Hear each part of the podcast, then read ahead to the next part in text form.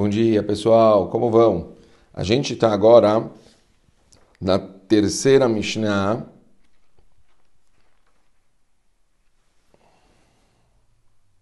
Do terceiro Perek.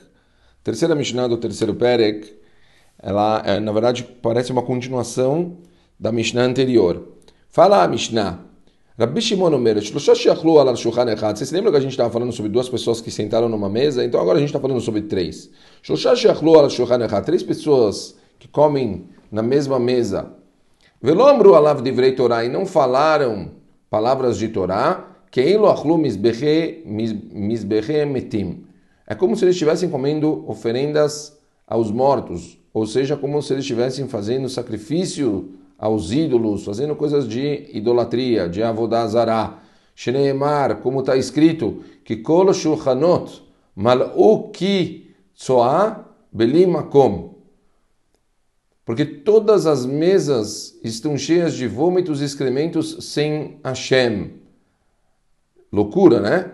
Aval shlosha sheachlu al shulchan echad, ואמרו עליו דברי תורה, כאילו אכלו משולחנו של מקום ברוך הוא שנאמר, וידבר אליי זה השולחן אשר לפני השם. Agora, três pessoas que comeram numa mesa e falaram palavras de Torá é como se tivessem comido na mesa de Hashem. Como está escrito, ele disse para mim palavras de Hashem, palavras de Torá, e por isso essa é a mesa que está diante de Hashem. Bom, obviamente, qual é a diferença da Mishnah anterior? Aqui a gente já está falando sobre três pessoas. Três pessoas a gente já tem uma diferença às vezes pode falar que duas, uma não pode, pode acontecer de uma não lembrar outra, mas três já tem uma chance muito grande que um vai conseguir é, lembrar o outro. E também porque com três a gente já tem Zimun, aquele, aquela reza pra, especial para fazer o Birkat Amazon. Então já é um considerado, segundo a Torá, uma Havurá, um grupo.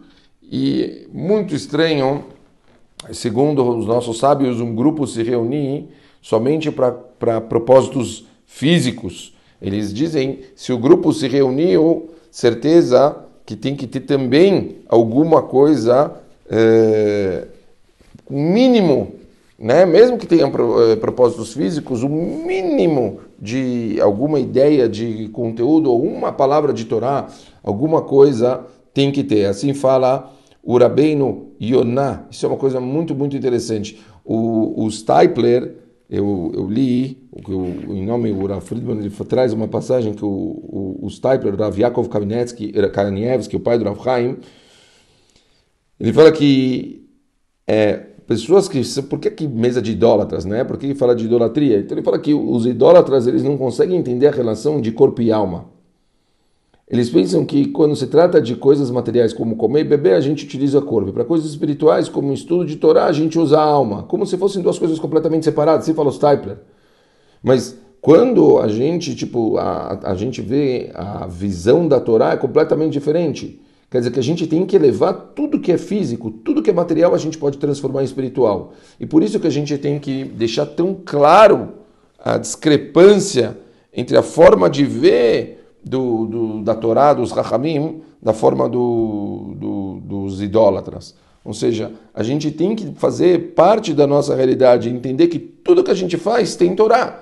Quer dizer, de novo, a gente falou isso já na aula passada. Sentamos numa mesa, a gente está, pessoas juntas. Não dá para falar alguma coisa, tentar um almoço de domingo. Será que não é possível que no almoço de domingo, por mais que o pessoal vai falar de futebol, família, blá, blá, não pode trazer alguma coisinha falar alguma mensagem para, olha, vamos aproveitar que estamos todos juntos e falar uma palavra, alguma, eh, algum recado que pode inspirar as pessoas. Sabem que sempre que tem reuniões, eu vejo muito isso, reuniões de rabinos, tá? sempre os rabinos falam, olha, quem, quem vai começar? Fala alguém alguma palavra de Torá para a gente começar uma reunião. Pô, mas é uma reunião, a gente vai falar um negócio de trabalho, nada a ver. Não, mas mas sentamos já todo mundo junto, fala uma palavra de Torá.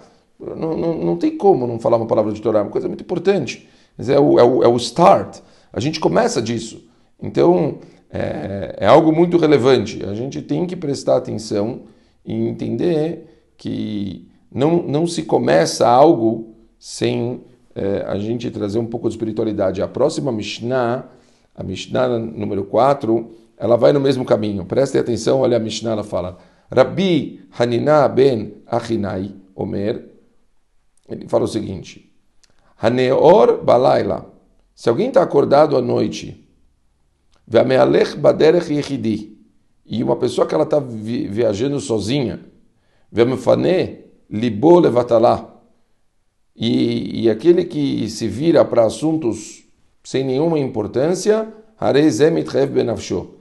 Todos esses três são culpados por sua vida. O que, que quer dizer essa Mishnah?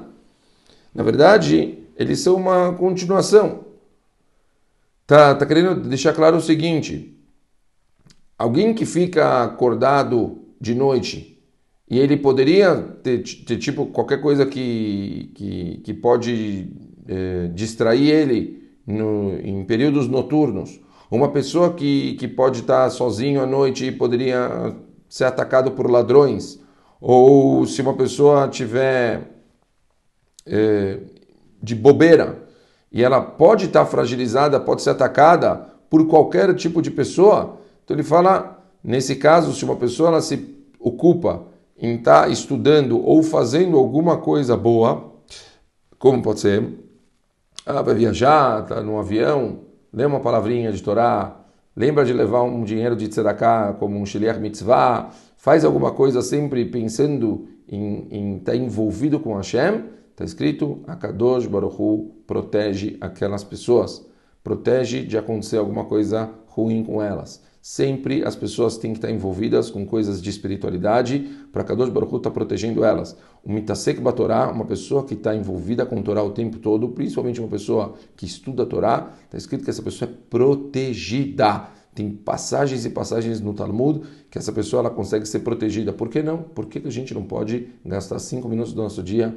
10 minutos e proteger a gente durante o dia todo? Certo? Então, o Rabbeinu Yonah aqui, ele fala uma coisa diferente sobre essa Mishnah. Ele fala que esses momentos são momentos que a pessoa está, não está ocupada com o trabalho e não tem ninguém para distrair ela, quer dizer, está de noite ou está no trabalho, ou está no, no, no, num caminho ou alguma coisa assim. Então, ela, se, ela está à toa, que se concentra para fazer alguma coisa produtiva, para estudar, para fazer uma mitzvah. E assim, ela vai conseguir estar, tá, tipo, aproveitando o tempo dela da melhor forma. Fala Yonah, não perca tempo. A gente já reclama que a gente não tem tempo suficiente para fazer as coisas, então aqui ele está dando um exemplo clássico. Existem momentos que a gente está de bobeira. Será que no momento que você está de bobeira você aproveita ele? Será que a gente, em momentos que a gente já está à toa, à noite, pá, besteira tal, você, você já não abriu o dia inteiro um livro, você já não fez o dia inteiro uma coisa boa, você está agora de bobeira, você não quer aproveitar e fazer uma coisa boa?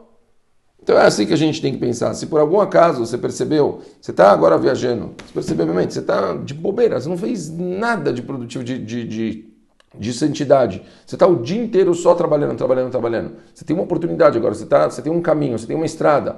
Bota um shiur, ouve uma palavra de Torá, faz alguma coisa bonita, faz uma mitzvah, para para pensar, fala, caramba, deixa eu agora separar minha tzedakah, deixa eu pensar para quem eu posso ajudar, ou deixa eu ver se eu consigo ajudar uma pessoa, que eu lembrei agora que eu posso fazer uma mitzvah, ligar duas pessoas, fazer um shidur, sei lá! A gente tem tantas oportunidades que a gente pode fazer bondade com os outros, aproveitem, é, é só usar a cabeça. Se as pessoas elas se dedicassem para usar a cabeça para o bem, se a gente se esforçar, como já falamos algumas Mishnayot atrás, a gente querer a Kadosh Baruch Hu vai fazer o resto do trabalho para a gente.